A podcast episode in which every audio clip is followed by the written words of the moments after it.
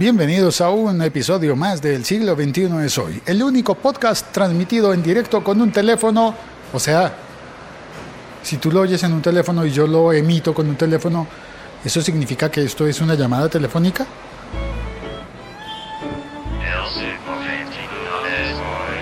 Pues yo estoy convencido de que sí, de alguna manera, un poquito al menos es una llamada telefónica. Y además es un café episodio, palabra que me inventé, café episodio, porque es un podcast en el que tomamos café. A ver, yo me pido el expreso de todos los días. Y comentamos eh, aconteceres tecnológicos que son de hoy, pero que a la vez nos marcan toda una época.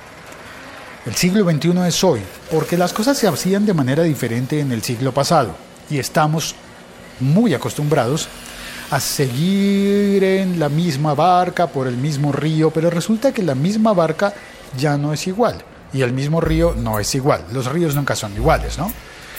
Y si fuera no una barca y un río, sino una carretera por Francia y una bicicleta, pues diríamos que una competencia tan antigua como el Tour de Francia, que marcó el desarrollo del ciclismo en todo el mundo, pues es una competencia que ha visto todo tipo de cosas.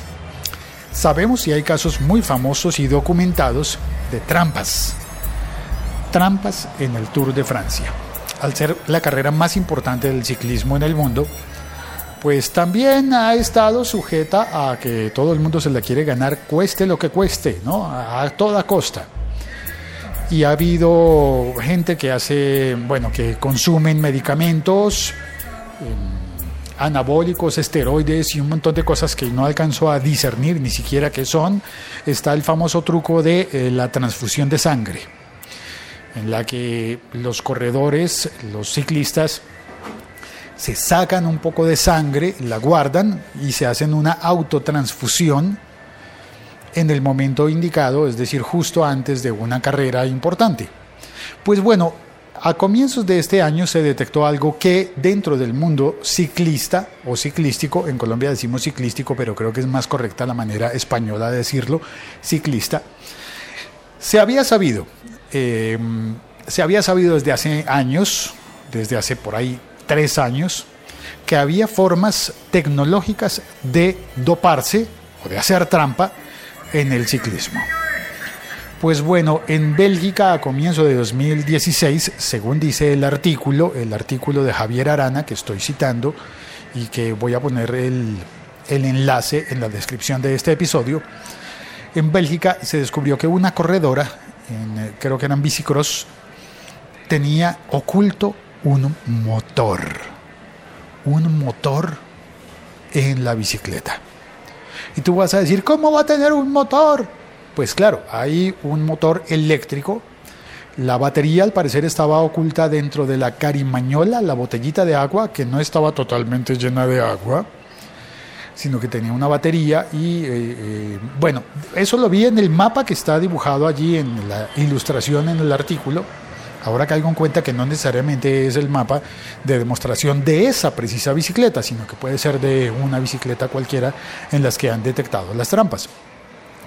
Entonces el motor estaba integrado dentro de los pedales, la caja de, pedaleo, un engranaje y con un mecanismo que estaba insertado en el marco, en el cuadro de la bicicleta. De manera que la batería se conecta desde la carimañola el, y el motor está integrado en el cuadro y la caja de pedales. ¿Y qué hace eso? Pues ayudar. La ayuda no es mucha porque no es lo suficientemente grande el, accesorio como para que ayude durante toda la carrera. Pero se cree que podría ofrecer ayuda, dependiendo de la situación, entre una hora o posiblemente 25 minutos. Si la ayuda es muy poca, podría llegar hasta 90 minutos de ayuda. Pero con 25 minutos, que sean los 25 minutos decisivos de una carrera o, una, o carreras cortas, ¿no? Es que en bicicross posiblemente las carreras son mucho más cortas, pero imaginémonos eso en el Tour de Francia, o en la Vuelta a España, o el, o el, el Giro de Italia, o la Vuelta a Colombia. Pues esos 25 minutos van a ser decisivos y son trampa porque no es el deportista el que está haciendo el esfuerzo. O sí, bueno sí, pero tiene ayuda. Tiene una ayuda que no es justa porque no todo el mundo la tiene. Eso significa hacer trampa. Y ahora voy a contar mi caso particular. No es que yo haya hecho trampa, eh, no es que yo sea ciclista, pero sí debo contar que a mí me gusta mucho andar en bicicleta. Y de puro gomoso, en el año 2008, creo no equivocarme, 2008, es decir, hace ocho años, para este momento, ocho años atrás, Aproveché un viaje a Canadá y estando en Canadá me compré una bicicleta eléctrica con la que yo soñaba y llevaba por lo menos dos años soñando con ella. Una bicicleta de una marca que se llama Bionex. Bion X, X como lo de los X-Men y Bion como de Biónica. Y esa bicicleta eh, si bien no ha dominado el mercado, sí marcó un punto muy importante para el desarrollo de las tecnologías de bicicletas eléctricas. Muchos conocen y piensan en las bicicletas eléctricas mal llamadas bicicletas chinas, que parecen motocicletas, parecen motos scooters. Esas yo las descarto. Para mí eso no es una bicicleta realmente, es una scooter eléctrica que le ponen pedales, ok, tú ponle pedales, pero no significa que la gente vaya a movilizarse con los pedales. Hay otros tipos de modelos de bicicletas eléctricas que han triunfado desde Holanda y desde otras partes del mundo, pero bueno, y hay unos modelos en Kickstarter y en como digamos como desarrollos tecnológicos y propuestas innovadoras, pero para mí el punto decisivo del desarrollo de la bicicleta eléctrica es la Bionex porque dentro de la lógica de esa compañía canadiense, el motor no reemplaza al ciclista. El motor está diseñado para ofrecer una asistencia eléctrica. Y la bicicleta que yo compré es realmente una llanta, una rueda de bicicleta. Una rueda que tiene dentro del eje, tiene el, el motor, que el motor está diseñado con eh, sistema magnético. Es muy pesada esa rueda, para el momento las hacen más pequeñas y son más eficientes. Es muy pesada esa rueda. Yo logré comprar el modelo de 250 vatios. Aunque había un modelo de 500 vatios, no había del tamaño que yo necesitaba y bueno, era la que estaba disponible y funcionó. Yo tenía una bicicleta de ese tamaño, así que compré esa rueda y en la caja que me vendieron, la caja que tuve que cargar hasta mi casa, fue difícil porque era una caja grande con una rueda de bicicleta muy pesada, mucho más pesada que lo normal y venía también una batería y un controlador. El controlador se pone en el manubrio, en el timón de la bicicleta y con eso puedo eh, con eso puedo, bueno, entre otras tengo que hacerle mantenimiento porque la bicicleta después de 8 años la batería ya no da más. Tengo que hacerle mantenimiento.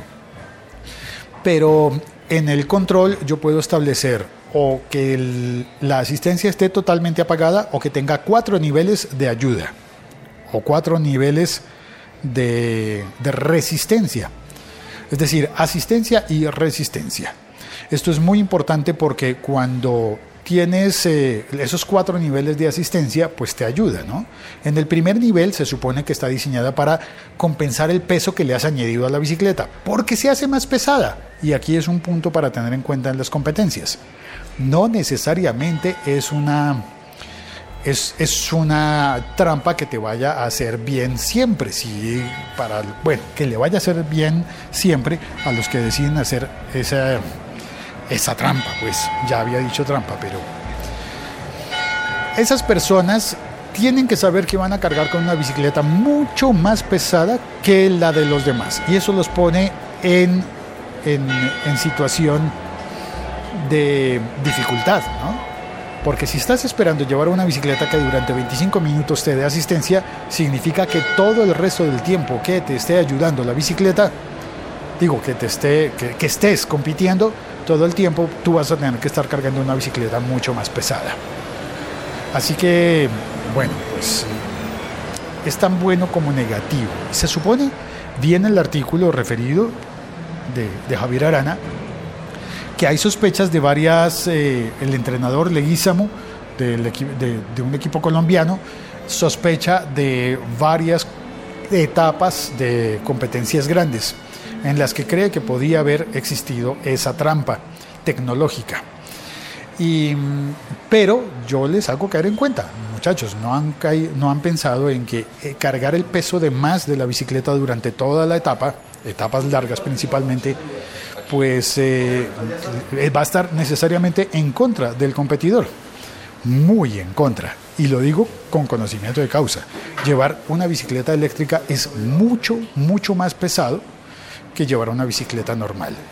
De hecho, para mí esa bicicleta eléctrica durante una temporada grande fue la de ir al trabajo para, digamos que para llegar más tranquilo, con sudar menos o simplemente no sudar porque voy con la asistencia.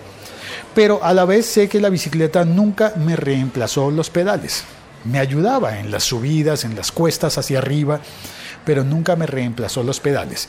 Tenía, tiene una palanquita que te sirve para darte un empujón pero si abusas de esa palanca para avanzar sin pedalear en un momento, si lo intentas hacer de esa manera, pues eh, simplemente la batería no va a durar nada. De manera que la forma sensata de utilizarla es utilizarla a favor en las cuestas de subida y utilizarla en contra en las cuestas de bajada. Porque al tener mucho más peso, la bicicleta se incrementa toda la inercia y eso sí, te puedes volver más rápido al bajar, simplemente porque estás mucho más pesado. Y eso significa que frenar va a ser mucho más difícil y peligroso. De manera que una de las cosas sabias que incorporó la bicicleta Bionex es que en el frenado hay un, eh, un sensor en, en la palanca de freno que activa la resistencia magnética de la rueda, del motor de la rueda. Para que además de frenar de la manera física de toda la vida en una bicicleta, también estés frenando de la manera magnética que ofrece el motor. Y eso hace mucho más estable la frenada y, es mucho más seguro frenar de esa manera. Ahora, eso significa que el aditamento que le tienen que poner los que quieren hacer trampa en las competencias es, es más complejo sí, es complicado y creo yo que no es una buena idea para hacer trampa. Creo que es, de hecho, me parece que es una muy mala idea para las personas que quieren hacer trampa en el Tour de Francia o en cualquier otra competencia. Ahora bien, lo que cuenta el artículo me parece súper bien pensado por parte de las autoridades de Francia que tienen que ver con la organización del equipo, porque la idea no vino de la UCI, de la Unión Ciclista Internacional. La idea vino de las autoridades de Francia y es implementar cámaras térmicas. Sí, tecnología infrarroja, en cámaras infrarrojas de esas que detectan el calor. Porque si tú con una de esas cámaras térmicas enfocas la bicicleta y al ciclista, pues deberías ver de dónde proviene el calor y de dónde está proviniendo la energía. La energía cinética que necesariamente despide también energía calórica.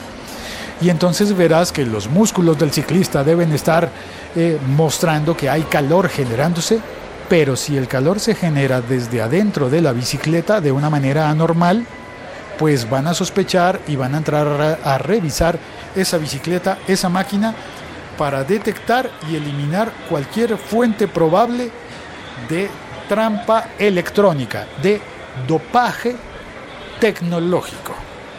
Estás escuchando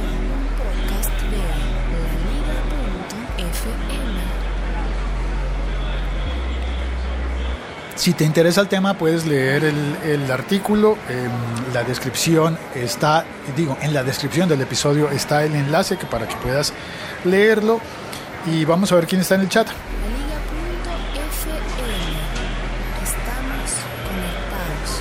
Está Andrés Romero García. Hola Andrés. El ciclismo como el fútbol son deportes que me apasionan. También saluda Mike Suárez. Buen día. Andrés sigue diciendo, hace poco un ciclista se cayó de la bicicleta, se levantó rápido y corrió para levantarla. Una rueda seguía dando vueltas y dijeron que tenía un motor. Si no estoy mal, fue a Fabián Cancelara. Mike Suárez dice, algo pírrico, ¿no? Una ayuda no ayuda. Sí, yo, yo también siento eso. Una ayuda que no ayuda tanto.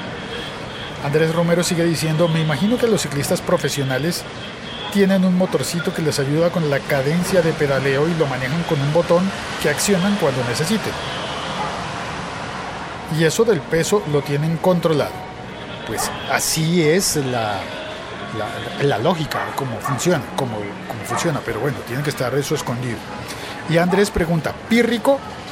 Sí, pírrico viene de, el término pírrico viene de una batalla que ganó un gran general griego hace montones de años, no, pues como si fuera ayer, ¿no? En la que al ganar la batalla perdió a la mayor cantidad de su ejército. Y entonces la historia lo cuestionó. Ganaste la batalla, muy bien, pero en esa batalla perdiste a tu ejército. Perdiste a tu ejército y perdiste más hombres que el oponente, que el enemigo. Por consiguiente, ganar fue contraproducente.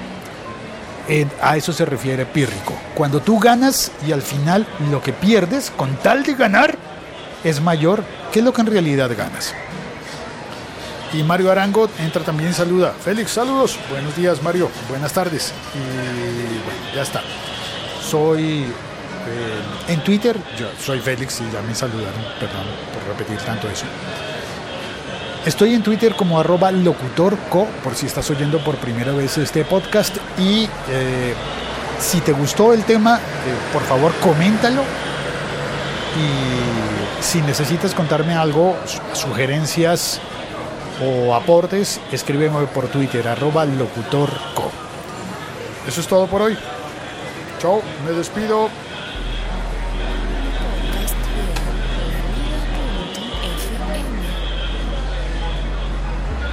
Hasta pronto.